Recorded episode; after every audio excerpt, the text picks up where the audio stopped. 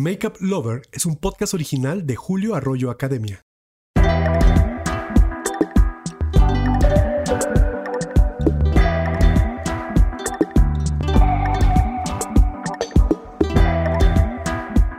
Un labial es la mejor arma de seducción de una mujer.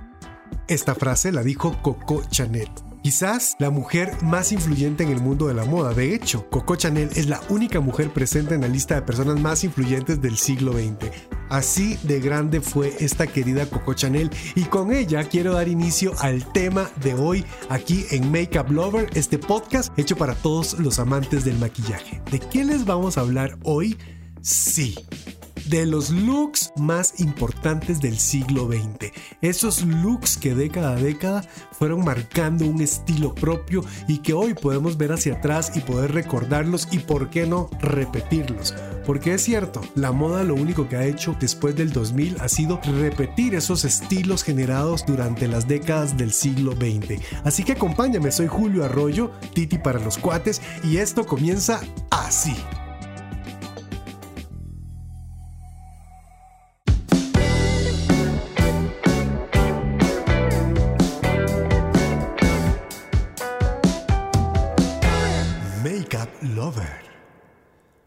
Pues bueno, Makeup Lovers, y ahora sí, entremos en materia durante el siglo XX.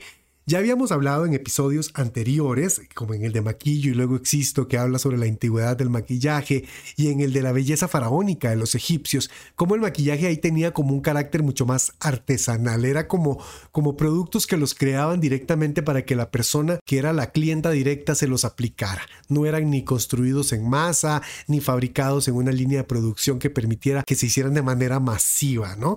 Después vimos en el episodio del maquillaje teatral al maquillaje diario cómo pasamos de este maquillaje artesanal al maquillaje industrial y cómo el labial jugó un papel importantísimo en esa transición de la construcción artesanal del maquillaje a la industrialización del mismo. Y es que sí o no, estos temas son apasionantes para todos aquellos que nos gustan los cosméticos. Conocer cómo se originan y por qué.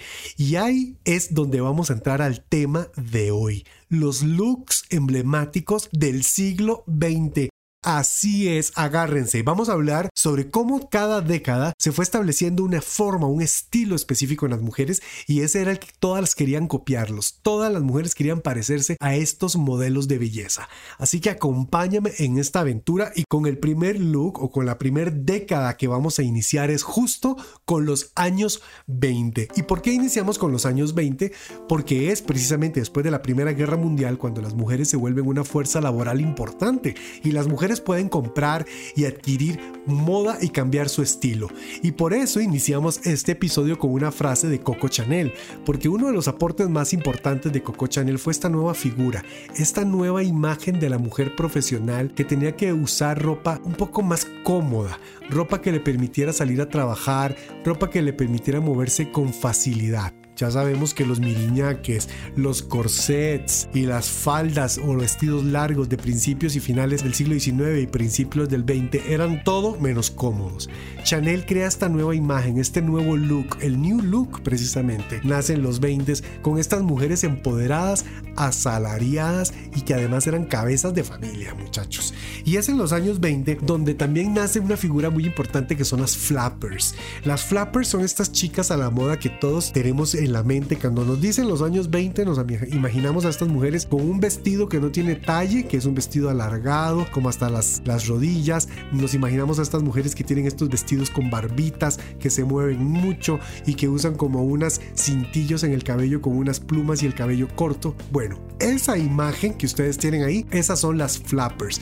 Y esta imagen de mujeres con cortes de cabello eh, a la garzón o al estilo de muchacho, que es como se le empieza a llamar en los 20, nos promueve una imagen de mujeres más masculinas, un poco más andrógina. El uso de cortes parecidos a los trajes enteros, que es lo que propone Chanel. El cortar los cabellos a una altura, pues a estos cortes bob o cortes hongo, como les decimos yo hoy en día, que se ponen de moda en los años 20, nos hablan de una mujer que tiene una apariencia pues mucho más eh, sexy, mucho más eh, liberada de los estereotipos sociales. Algo muy interesante que también propone Chanel en esta época de los 20 es el uso de las pieles bronceadas.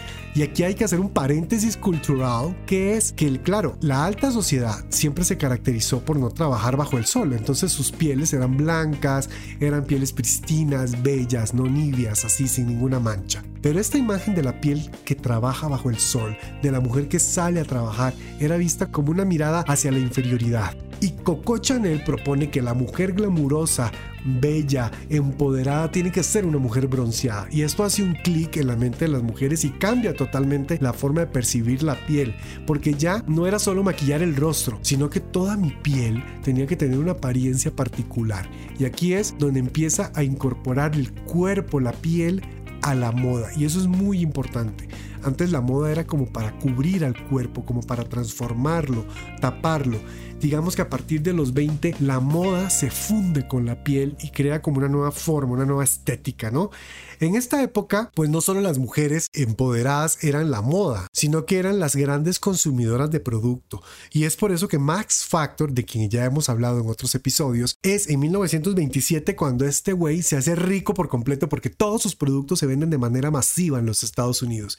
Era posible poder encontrar desde Alaska hasta California un producto de Max Factor.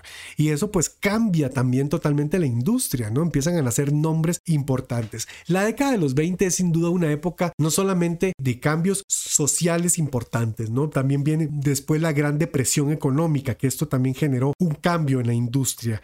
Esta época de importantes figuras cinematográficas es una época donde reconocemos íconos de la moda y de la belleza tan impactantes como Josephine Baker, esta bailarina hermosa que hacía vibrar a París en los años 20 con sus movimientos tan africanos y con este movimiento tan sensual de las caderas y que volvía locos la flapper por excelencia, como la llaman algunos, es sin duda uno de los íconos que más recordamos de los años 20. Y otro, claro, es Ciara Bau, esta mujer del cine mudo, esta mujer hermosa con esta mirada penetrante, es sin duda dos figuras que recordamos absolutamente de los años 20. Y es que los años 20 no serían nada si no hubieran pasado por la Gran Depresión. Y esto origina una nueva década la década de los 30, y es aquí donde nace el verdadero glamour de Hollywood. Claro, después de unos años 20 donde todos estábamos jodidos, la Gran Depresión, no hay dinero, la pasamos mal, pasó la Guerra Mundial, las mujeres tuvieron que salir a trabajar, fue todo tan complicado, pues obviamente en los 30 se genera una nueva figura de la mujer. Esta mujer empoderada gracias al trabajo ahora tiene papeles de mujer fatal en el cine. Ahora también es asesina y ahora tiene como esta cosa de una mujer como peligrosa. Y nace este glamour de Hollywood que conocemos hasta hoy en día. Estas figuras de Hollywood hermosas, envueltas en pieles, en diamantes, tienen su origen en los años 30. Y es que los años 30, chiquillos, realmente fue una revolución en el mundo de la belleza. Por ejemplo, en 1932 nace el primer barniz de uñas. Imagínense lo que fue eso en 1932. Revlon lanza al mercado lo que se convertiría en un best seller, el primer barniz de uñas. Las mujeres ya no andaban las uñas al desnudo, ya no necesitaban usar guantes para cubrir su mano. Ya la mujer podía hacerse un manicure y usar sus manos al desnudo o un poco vestidas con algo de color. Y esto, pues hoy en día nosotros nos sentamos y vemos barnices cuando vamos en el súper, pero imagínense lo que era para una mujer ama de casa o una mujer que no tuviera espacio de ver sus uñas pintadas, bonitas, todas del mismo tamaño, que se vieran bien limadas. Eso hizo un cambio total en la forma de verse a sí mismas las mujeres, ¿no? Entonces, Revlon en 1932 lanza este primer barniz de uñas, pero bueno, no todo era color de rosa en esa época porque también en los años 30 es que surge la Segunda Guerra Mundial. Y con la Segunda Guerra Mundial la industria, que hasta este momento ya había dado pasos agigantados, ¿no? Ya Max Factor se vendía en todo lado, ya existían los barnices de Revlon, ya habían productos delineadores de ojos, ya habían labiales, pues se ve cortada abruptamente por la Segunda Guerra Mundial, porque obviamente todos los suministros que tenían que ver con alcohol, con ceras, con aceites, eran dedicados a la producción de armas y a los suministros que eran necesarios para la guerra. Y la industria de la belleza ve una merma en sus proveedores, ve una merma en los ingredientes y eso pues causa un conflicto grave en la producción de maquillaje. Y pues bueno, es una época sin duda triste la Segunda Guerra Mundial, los nazis, o sea, todo esto que conmovió al mundo entero, pues obviamente crea un look como triste, ¿no? En los años 30 se acentúan los ojos, nace el smokey eye, se ponen estos ojos delineados con negro y con sombra negra, se les aplica además pestañas postizas, una mirada lánguida, nostálgica, triste, una mirada que veía hacia los 20 como esa época de diversión y de desenfreno, y no esos años 30 que son como más tristes, donde la mirada de la mujer está más oscura, más profunda, ¿no? Donde los labios, por ejemplo, se exageraba el arco de Cupido para delinearse o, o aplicarse el labial, entonces eran unos labios más angulosos, mucho más fuertes y exagerados, y las cejas, ¿por qué no? Unas cejas mucho más arqueadas, las mujeres se depilaban las cejas y se las maquillaban mucho más arriba. Acordémonos de Marlene Dietrich, esa mirada tan emblemática de esta mujer con una ceja altísima, Jean Harlow o la mismísima Greta Las cuales fueron íconos indudables de esta época lamurosa del Hollywood que recordamos. Y es que los años 30 pues son unos años fantásticos, sí, pero generan este look de mujeres tristes, de mujeres como depresivas, por decirlo de alguna manera, que cambia totalmente en los años 40. Y bueno, llegamos a la década de los años 40 y esta década es sumamente importante Hemos venido hablando de cómo el maquillaje en, el siglo XIX se fabricaba de manera artesanal y cómo empieza a surgir una revolución industrial a partir de la creación del primer labial por Guerlain. Eso lo vimos en un episodio anterior. Pero es en los años 40 donde empiezan a descubrirse que algunos cosméticos podían crear algunos daños en la piel, podían ser nocivos para la salud. Y es por eso que en los años 40 empiezan a nacer una serie de regulaciones importantes, sobre todo en los Estados Unidos, sobre la industria cosmética. Esto marca un antes y un después en los productos. Las marcas empiezan a dividirse entre las que eran buenas para la piel y las que eran nocivas para la piel. Y hago este paréntesis cultural precisamente ¿por porque ahí es donde se instaura un mito y es que el maquillaje es dañino para la piel. Las mujeres que siempre te dicen, ay, es que el maquillaje hace daño, son esas mujeres que están clavadas con esta idea de los años 30 de que el maquillaje era nocivo o que causaba daño, que no han conocido cuáles son esas regulaciones que hacen que los productos de maquillaje hoy sean más seguros, más amigables con los seres humanos y que también sean más amigables con el medio ambiente. Pero sin duda los años 40 marcan este, digamos, como este punto de quiebre importante en la industria. Otra cosa importante que marca los años 40 en la industria del maquillaje es el nacimiento del cine a color. Porque todo lo que antes veíamos era blanco y negro. Por eso en los años 20 ese look de los ojos negros con los labios muy oscuros era precisamente porque el cine era blanco y negro. No podíamos ver las tonalidades que habían ahí. Un día de esto salí con mi mamá al bosque de Chapultepec y entonces veo una foto de los años 40 de Chapultepec y dice, ay mira, los algodones de azúcar eran blancos. Y le digo, no mami, es que la foto es en blanco y negro.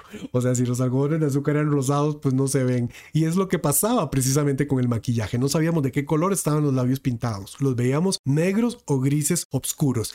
En cambio, en los años 40, cuando nace el cine a color, eso hace que empiezan a nacer una gama de colores, empiezan a nacer nuevos labiales, empiezan a nacer nuevas tonalidades, porque ya las mujeres empiezan a descubrir que hay colores que sí les van y otros que no les van. Y esto es muy importante, ¿no? También en los años 40 la ceja de la mujer es fuertemente maquillada. Esta mirada fuerte de mujer decidida, de mujer potente, nace en los 40 con una ceja que se llamaba en esa época estilo ala de paloma y son esas cejas como voladas al final, muy diferentes a las cejas arqueadas de los años 20. Estas eran una ceja como un poquito volada hacia el final. Y también algo que pasa en los años 40 que es capital es el nacimiento de los cosméticos para nosotros los hombres. Así es, empiezan a nacer los aceites para la barba, pero los también las espumas para afeitar, empiezan a comercializarse los jabones para el rostro. Y hay una palabra que es clave y es que en eso el hombre siempre ha sido muy, digámoslo así, pues homofóbico porque piensa que si se aplica un producto de maquillaje o un cosmético se hace maricón. No muchachos, la mariconería no entra por ahí, entra por otros lados. Pero bueno, no vamos a hablar de eso en este podcast. Lo que sí vamos a decir es que en esa época la mayoría de los cosméticos tenían que tener una etiqueta importantísima para el hombre y era que tenía que decir shave, o sea, rasurado para aftershave, para el shaving o para el post-shaving o lo que fuera, el hombre compraba solo cosméticos que dijeran shave en su etiqueta. Pero eso permitió que naciera una nueva industria, la industria cosmética masculina.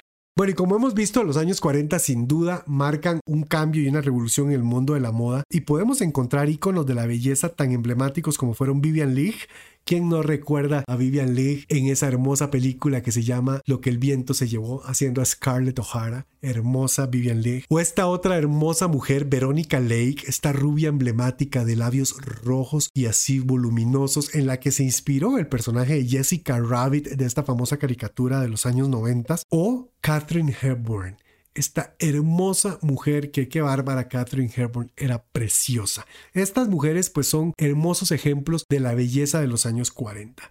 Y es que las mujeres empoderadas siempre fueron causando furor. Y es en los años 50 donde estas mujeres empoderadas que habían adquirido una independencia económica a partir de la Primera Guerra Mundial y que se maximizó durante la Gran Depresión del 29, son obligadas y forzadas a volver a su casa en los 50. Y ahora sí, por eso vamos a hablar de los años 50. Claro, en los años 50, la mujer y el surgimiento de la televisión hacen un cambio radical en nuestra sociedad. La televisión nos empieza a meter una idea de que la mujer tiene que estar en su casa, trabajar en su casa, atender a su marido, ser ama de casa. Empiezan a nacer una serie de electrodomésticos que no existían antes para facilitar las labores del hogar. Empieza a meterse la televisión como una nueva forma de publicidad y como una forma de ver una verdad. O sea, la televisión te la vendía como esa nueva verdad. Y ya hemos escuchado en episodios anteriores cómo los iconos de la belleza fueron cambiando. Primero fueron los iconos del teatro, después fueron los iconos del cine, digamos que en los 50 surgen las figuras de la televisión. ¿Quién va a olvidar I Love Lucy? o a Lucille Ball, esta actriz de los años 50 que acaparaba la atención global con su programa I Love Lucy eran los íconos de esa época. Aparecen series como Bonanza. La televisión además permite que los cosméticos encuentren una nueva forma de publicitarse. Ya empiezan a existir los comerciales para los productos cosméticos y esto obviamente acerca a la gente a el maquillaje de una manera pues masiva. Hay algo muy interesante que me llama muchísimo a mí la atención, y es que hay una figura muy clavada en los años 50 y que todos tenemos como un estereotipo de la belleza de los 50 y son las chicas pin-ups o las pin-up girls que las pin-up girls, muchachos, yo no sé si ustedes lo saben, en realidad no eran mujeres de verdad de carne y hueso. Eran unas caricaturas creadas por un artista plástico que se llamaba Alberto Vargas y él figuraba a estas mujeres como de peinados voluminosos, labios muy marcados y sexys, que además se vieran bien carnosos, con unas cejas arqueadas, con unos delineadores como muy de gato, cat eye que se llama actualmente, pero ese, delineado y ese look de estas mujeres que siempre salen como con pañuelos en la cabeza eran caricaturas y esas caricaturas se volvieron tan populares en los 50 que las mujeres se querían parecer en la calle. Vean qué chistoso. Y ese es el look de mujeres de pin-ups que hoy tenemos como el look de los años 50 y es un look que nace en una caricatura. Y bueno, los años 50 siguen siendo revolucionarios y Revlon, que es esta marca que se mantiene en el gusto del público hasta la actualidad, lanza su famoso labial Fuego e Hielo un labial que se vuelve en el más vendido y que lo usaron iconos de la moda de esa época como Grace Kelly, como Marilyn Monroe, como Audrey Hepburn y otras grandes estrellas del cine.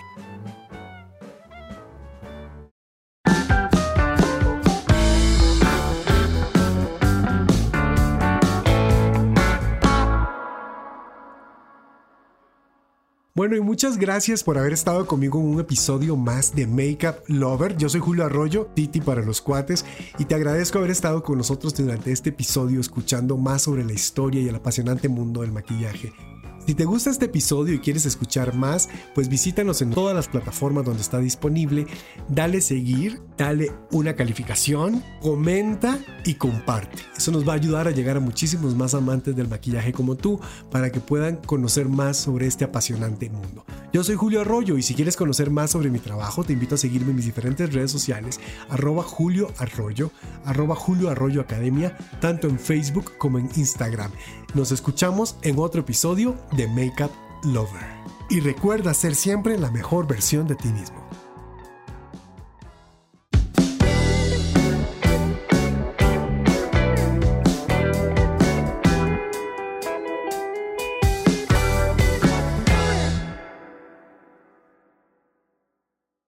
Makeup Lover es un podcast original de Julio Arroyo Academia. Con la industrialización del maquillaje, tuvo que nacer la, regula la regularización. Regulas, ¿Cómo se dice? Regularización. Regulación. Regularización. Regulación. Regularización. No, pero regularización es cuando tú lo regularizas. Regulación es cuando hay un ente, ¿no?